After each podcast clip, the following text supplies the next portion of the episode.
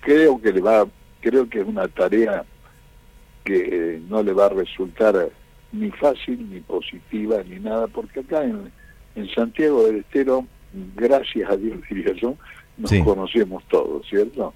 Conocemos este, quién es el gobernador, quién es la intendente, quiénes son los dirigentes, qué han hecho, qué han trabajado por la provincia de Santiago del Estero.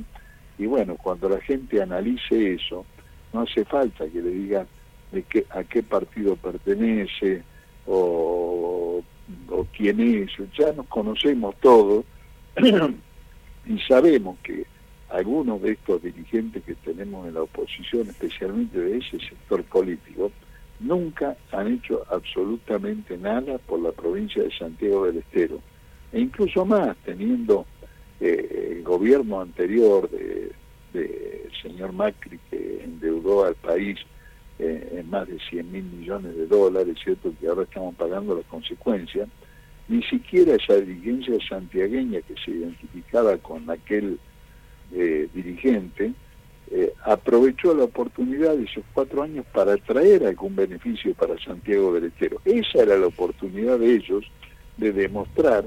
que eran santiagueños, que querían a la provincia y que querían tener un futuro, ¿cierto?, en el accionar político de nuestra provincia. Mm. No hicieron absolutamente nada,